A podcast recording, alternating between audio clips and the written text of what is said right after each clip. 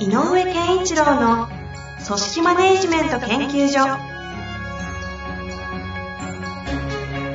組織が一体となりゴールを達成する究極の快感。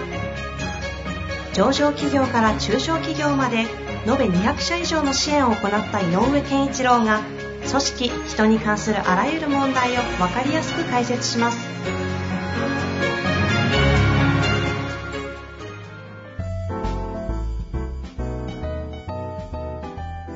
こんにちは、遠藤和樹です。井上健一郎の組織マネジメント研究所。井上先生、よろしくお願いいたします。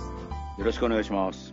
さあ、ということで、今日も行きたいと思いますが、えーとですね、なんか最近女性の質問が多くてですね、あ、そうですか。はい、いわゆる、いわゆる大手企業って感じの有名な会社ですね、の管理職の38歳の方からちょっと、えーいただいております。いきたいと思います。はい。えーとですね、質問ですね。取引先や部下に仕事の期限を守らせるにはどうしたらよいでしょうか次回以降はお願いします。と伝えても結局期限を守ってもらえません。それが繰り返されると何度も伝えたり状況を聞くことに疲れてきてしまいます。ほう。なるほど。なんか、どういう状況なのかは見えませんけあの、うんうん、取引先とか部下って言ってもね、あの、えっ、と、若干、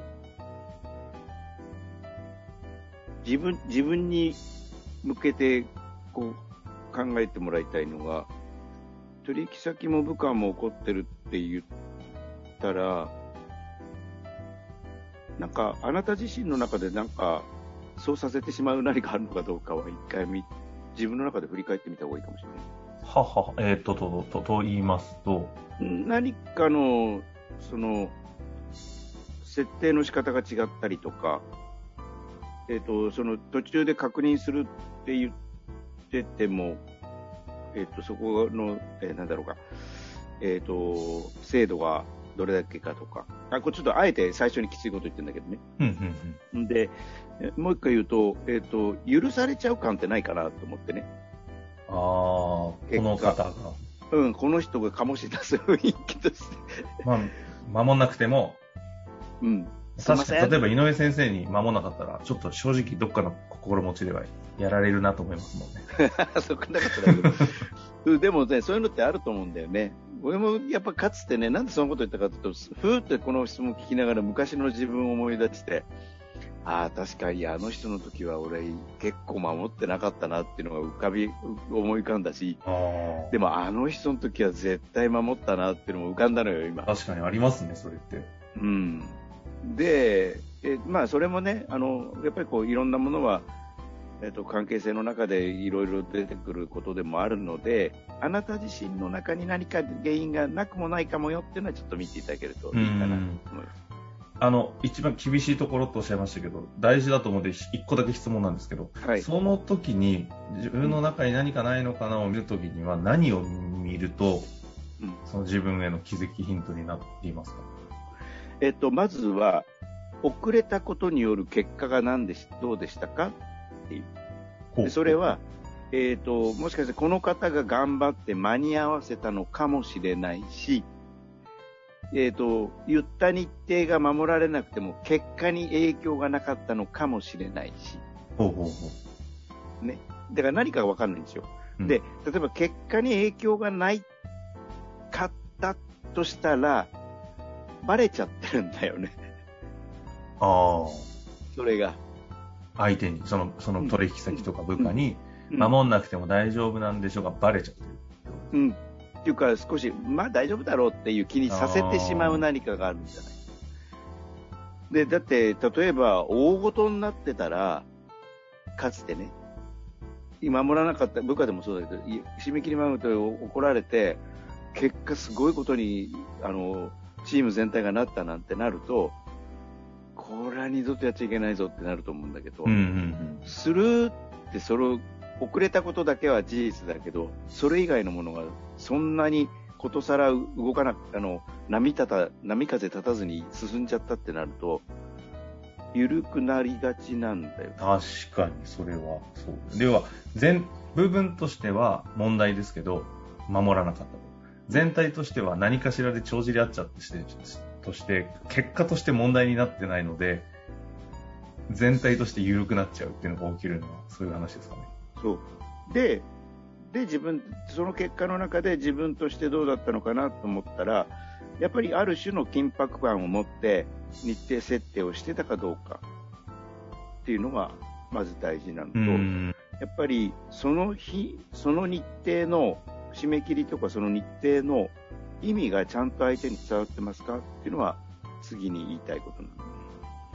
うん。で、相手えっと方にね。うん、でよくあるのは締め切り守んないからって締め切りを早自体を早くするっていうことがあるんだけどこれ守んなくてもこっちは余裕がああやっぱりよよかった万全の策を打っといたと思うと余裕ができちゃうので ありがちですね、これは。雰囲気としてバレちゃうんだよね。はいはいはい。あの人の設定は大体1週間は実は早めにしてるって知ってるみたいなのって、よく原稿系でありますよね。そうだだけどそれはあの守るやっぱりしっかり守らせたいんならばいやここまでにやってもらうともらわないとかでもいいんだけどこういうことを次にその結果やるのででこれは今回はここまでにやらなきゃいけないやりたいから、えーここまでに出してくれないと困るよと。で場合によっては、えー、とあんまり大きなものでなかった場合は、えー、と NG をしっかり出す。例えばだけど間に合わなかったから今回終わっちゃったうんうんうんうん。間に合わなかったことによってあのある種の被害が出たっていうことを、えー、と大きな傷に至らない範囲のことであれば示してあげてもいいかもしれない。問題化ちゃんとするっていうことですねあああ、あれね、あの、あ、あ、な確か先週の金曜日までって言ったよねって、翌週の水曜日ぐらいに持ってきて、あ、すみません、遅れちゃいました。あ、もういいとか。あ。もう、あの、それも一つか。こっちでやったからもういい、使えないからいいよって、はぎがちょっと厳しく言っとくとかっていうのも手だし、なるほあの、大大差ないところで。っていうのも一つだし、もう一個は、その、この日までにやることは、こういうことにとって大事なので、えーこれによってこういう人が動くんだとか、これによって、えー話が前に進むとか、えー商談に入れるとか、まあ、何かその区切りがある意味っていうのが、ちゃんと伝えることは大事かなと。ど。なでるほど。うん業者さんとっていうか取引先か取引先がお客さんの場合はちょっと、ね、しんどいけどでもそうおお客さんじゃなかったら思い切って、えっと、他を当たるっていう、うんうんうん、こともしてもいいかもしれない。うん。なるほどですね。まあ、でも文脈的には、次回以降はお願いします。な若干こう、業者に依頼してるような方向なのかなって感じがしますけどね。うん、でね、なんでこんこな、こは何なんですか？厳あのねしさの話なんですか？どう？えっ、と、僕がはい言いたいのは、あの厳しさの話。あの、時間の設定って、実はすごく大事なことで、この人自身が、この取引先と部下に対して、どんどん信頼を失ってるんだよね。相手に対する。うん。っていう関係性を作っていっちゃうわけだよね。えっと、ものすごい大事なところでしたけど、信頼を失っていくというのはどういう意味において信頼がえっ、と、失われていくってこの、この、この部下は、変な話、使える、使えないとか、この部下の仕事は安心して見てられるとかっていう信頼を失ってる。あこいつはいつも締め切りを守らない。あ、なるほど。確かに。うんだそうです。そりゃそうですね。うん、でね、意外と締め切りを守るって実は頑張りゃ簡単なのに、これを、えー、と守らないっていうのは、その人のやっぱ課題と向き合う力の弱さの結構典型的な場面なんですよ。うん。だからほか軽く見ちゃいけないっていう意味で言ってる。時間を守らないっていうことは。で、やっぱり、あの、今の時代の、やっぱ各企業の最も求めなきゃいけないのはスピード。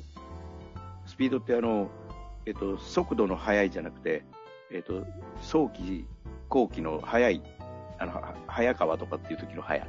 つまりこう、スピードが速いっていうんじゃなくて、タイミングが速いとか、ということがすごく大事な時代なので、えっ、と、そう安易にその事象を捉え、えーと見見過ごしちゃいけないなっていう感覚がある。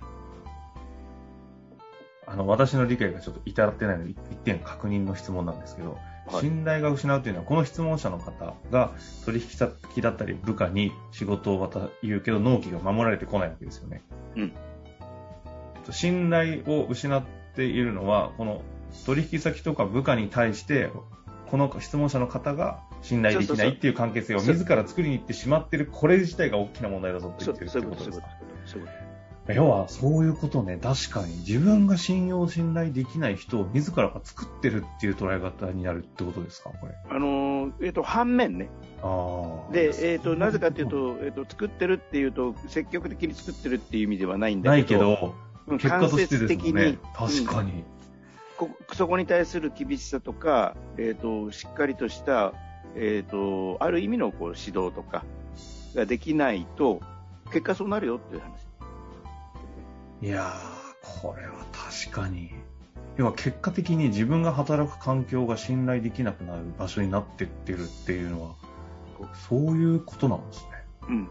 これなんか簡に、単な仕組み、しなんか言われで当たり前の話ですけど、結構怖い話ですね。うん。で、よくあるのは、あの、新入社員なんかの研修なんかでも僕もよく言うんだけど、最もこいつはできるなって思われる最初にできること、新入社員でも。スピード感と、あの、時間を守る。る。なるほど。これはつどつど違うところでも文脈では出てましたけどね。さこの切り口で聞くとまた違った側面を感じますが。あ、うん。だから、ほ本来で言えば、約束ごとに時間ってしなきゃいけなくて、来週いっぱいにやっといてって言われたら、はい、わかりましたじゃなくて、言われた側は、わかりました、木曜でいいですか？来週の。って約束にしちゃうのよ。うーん。だから逆に言うと、それを守らないんだとしたら、この人からやることは、来週火曜、ま来週末までに欲しいんだけど、いつならできるって言わせる。まずね。で、できなかったら何かありましたか？で、正当な理由じゃなければ、あの、正当な理由じゃなければ、あの変な話、部下だったら、やっぱそこはちゃんと叱らなきゃいけないかなと思う。それって信頼を失っていくんだよ。なるほどね。うん。まあでも結局そうですよね。この新期限を守らせられてないってことは、この守らせることができてないこの方も逆に言うと、上の方からの信頼を、そういう意味では失うことにもつながっているので、うん。なかなかあれですね、今日の井上先生は、あの、いや、いい意味で非常に厳しい。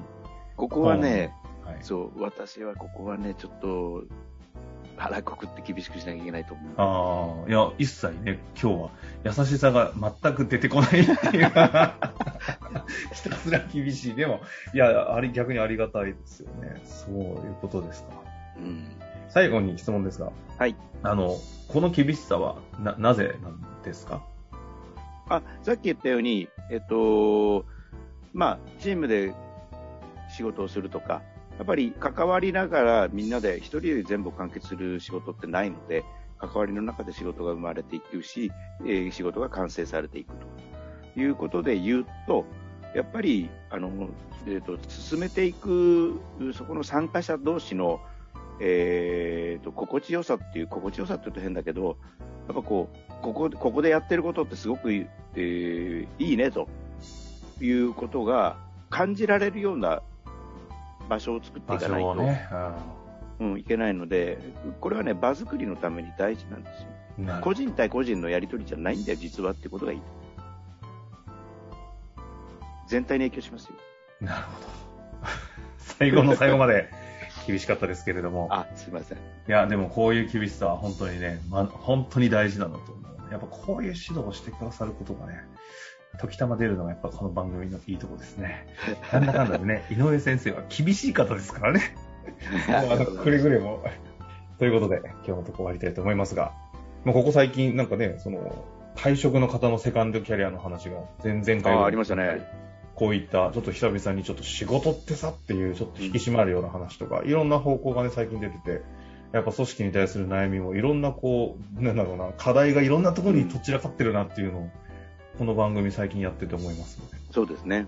ぜひ皆様もそれぞれ持っている課題、遠慮なくいただけたら嬉しく思います。嬉しいです。ということで、今日のところ終わりましょう。ありがとうございました。ありがとうございました。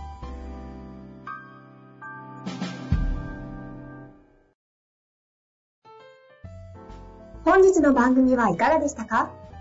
番組では井上健一郎への質問を受け付けております。ウェブ検索で井上健一郎と入力し、アカラクリエイト株式会社のオフィシャルウェブサイトにアクセス。